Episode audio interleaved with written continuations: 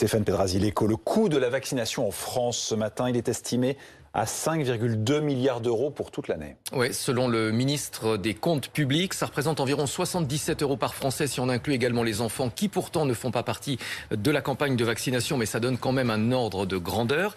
5,2 milliards d'euros, ça inclut évidemment l'achat des doses de vaccins, mais aussi toute la logistique jusqu'à l'injection. Et là, c'est loin d'être anecdotique puisque vous le savez, euh, certains vaccins doivent être conservés entre moins 70 et moins 80 degrés dans des super congélateurs qui valent tout de même la bagatelle de 12 500 euros pour ah les, plus gros euh, congélateurs.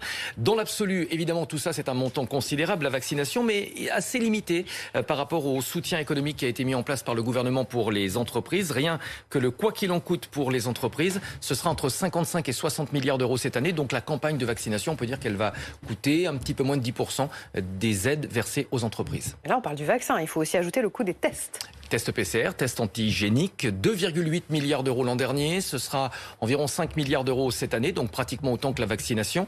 Euh, la France a fait le choix de la gratuité, même lorsque les tests sont effectués euh, pour euh, un autre motif que médical, par exemple pour voyager. Alors ça nous paraît naturel, nous, dans notre culture française, d'avoir des tests gratuits, mais sachez que peu de pays ont fait ce choix en Europe. Le Danemark et la Norvège, qui ne fait pas partie de l'Union européenne, hein, proposent également des tests entièrement gratuits.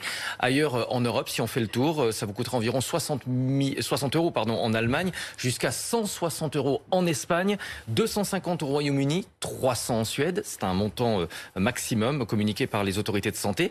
Dans ces pays, généralement, les tests sont gratuits uniquement si vous avez des symptômes ou si vous êtes euh, cas contact. Mhm. Alors Stéphane, vous êtes gentil, mais vous dites gratuit, il y a quand même quelqu'un qui paye. Celui qui paye, c'est l'État. Donc, ce sont les contribuables. Ah oui, vous connaissez la phrase euh, La République, c'est nous, pour euh, bah parodier une célèbre citation. Donc, euh, effectivement, la facture des vaccins et des tests vient s'ajouter à toutes les dépenses de la crise sanitaire financée en fin de compte par de la dette.